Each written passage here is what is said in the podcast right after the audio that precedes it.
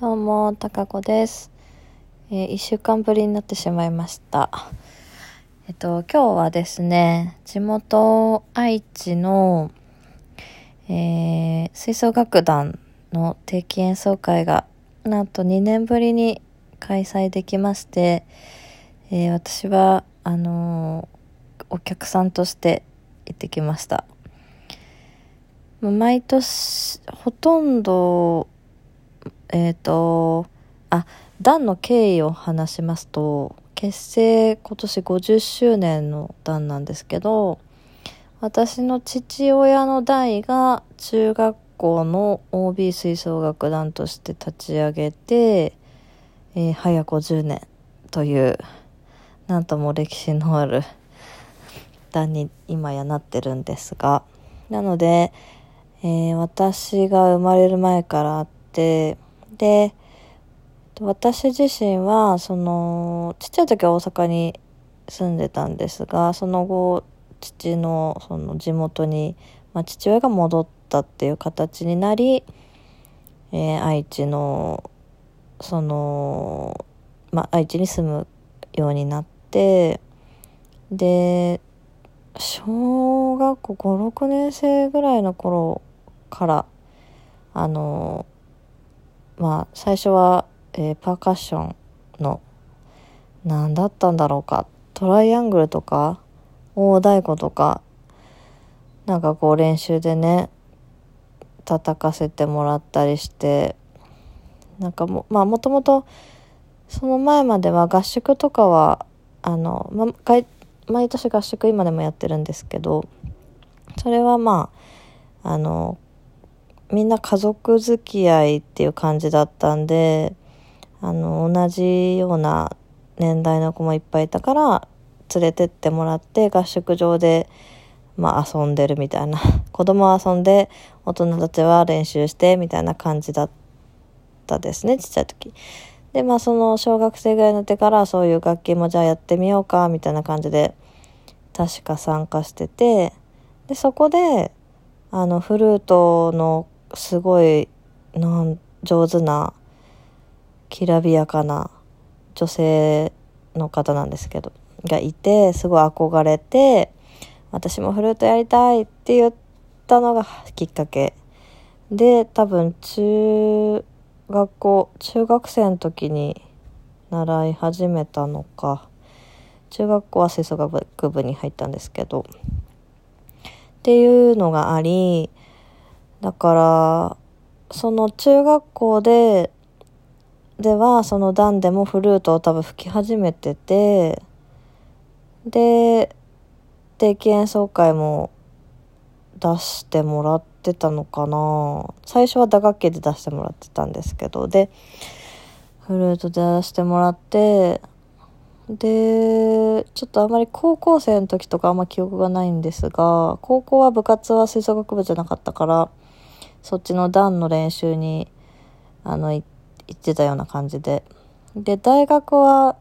こっちの関東の方に来ちゃったんで、そっからは、ちょっと疎遠になってしまったっていうか、あの、合宿は多分毎年行ってたんですけど、定期演奏会は出てたり出なかったり。で、聞きに行ったのは多分1回ですね。で、就職して、最初の時は、その時もなんか吹全然、もう吹いてもなかった。楽器吹いてもなくて、うーん、休みがですね、土日じゃなかったんですよ。住宅の設計とかをしていたんで、平日が休みだったんですよね。そうすると練習にも参加できないし、演奏会にも行けない。っていう状況が続いてて、だから復活したのが、その会社を辞めた時？だから今からで言うと5、6年前か。ですね。に、あの、土日休みになるってなって、久しぶりに練習にも行けるようになって、で、にもまた出始められるようになったみたいな、そういう経緯がありますね。で、えっ、と、去年はコロナでその、演奏会自体4月に毎年定期演奏会やってるんですけども演奏会自体がなくなっちゃったからまあ残念っていうことでで今年はあのー、まあ悩みもあったのですが結局その練習に参加ができないコロナで練習向こうに帰れない帰りづらいからまあみんなと一緒に練習ができないってなるとやっぱりさすがにあのねそんなに老けるわけでもないしあの合わせられないとやっぱり出れないなっていうんで今年はちょっと辞退したんですね。まあ、決めたのは年明け年末年始かなにもう今年は出ないのこうっていうふうに決めたんですがでなんかいざちゃんと開催されるよって決まった時はあやっぱり出ればよかったかなとかってちょっと思ったけどでもまあ今日あの演奏を聴いてっていうかそのお客さんとして久しぶりに楽団の演奏を聴いてあなんか楽しすごい楽しかったんですよね。あのプログラムがまあ楽しい結構楽しいプログラムっていうのもあってあなんか今年は聴ける側でよかったなってすごい思いましたね。でうちの団は多分一般的な吹奏楽団と違うと思ってて、えーと、まずコンクールには出ない。でそれはあの団のモットーがやれるややれるようにやろうで吹き続けようっていうのでどんなレベルの人でも楽しく音楽をしようっていうのがモットーなのでそういう一般的なストイックストイックじゃないのかな？普通の人からしたら多分ストイックじゃないのかもしれないけどコンクールに出たりってかっていうのはしないですよね。でだ曲もあのみんながみんなそのうまいわけではないのでうーんあらゆる曲をやっていて吹奏楽のすごい凝った曲とかはできない。できるレベルではない。なんで今日のプログラムとかだと、えっと、まあそうは言っても一曲難しいちょっと挑戦の曲があって、えっと、ページェントっていうあの曲なんですけど、パーシケッティっていう人の楽曲なんですが、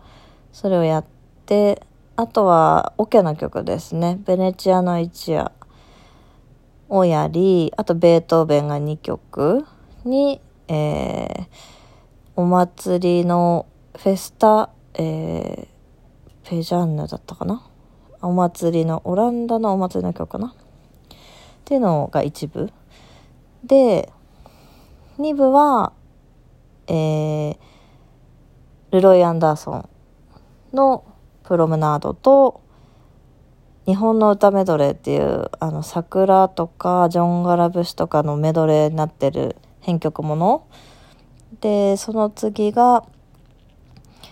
えっ、ー、と森コーネさんのメドレーですね。で007メドレーがあってエルレリカリオえー、ちゃんちゃかちゃんちゃんちゃんちゃんちゃんちゃかちゃんがあってメリー・ポピンズ・リターンズか。でアンコールがアルセナル。だ映画2部は映画音楽だったりポップス系の、まあ、メドレーだったり、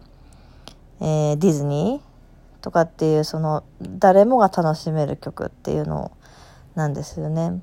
だ聴いてるお客さんとしては知ってる曲が2部は何曲かあって楽しいなみたいな感じのプログラム構成でその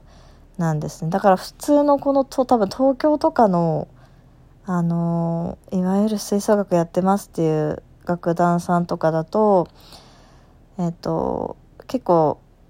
オケとオケの曲でも長めの曲をの編曲やったりとかされてそんなに曲数いっぱいうちみたいにやるところってないのかなっていうのを思ったりしてて。でなんですね。であともう一個特徴的なのは、まあ、団員数がそんなに多くなくて今日もに20人とか正規の団員。でそれだとやっぱりあの演奏にならないんですよ。でパートもあのいないパートが結構あってあの出たり入ったりなんで今回だと、まあ、オーボエはもともといないしあとホルンも今日いないし、えー、チューバもいない、えー、っていう感じなんですよね。だからっていうんであのプロの方にエキストラで入っていただいててでそのプロの方ももう長い人だと20年 うちの楽団にもう学生さんの頃から来ていただいてる音大生の時代から来ていただいてて今ママさんになってるみたいな方結構いらっしゃってて。本当にあの長い付き合いで成り立ってる楽団なんですよね。だすごい異色な楽団だと思うんだけどでもすごいだからアットホームでみんながこう「あたかちゃんおかえり」みたいな感じで迎えてくれるので本当にねあの若い人に入っていただきたいですね。今50代60代の方が多い。みんな本当若々しいんですがちょっと次の世代という考えると若い人にも入ってほしいなって思って。ただ自分はこっちに東京にいるからそういう主体となってはできないんですけどなんかこうねせっかくだからつなげていきたいなと思っています。今日はこんな感じです。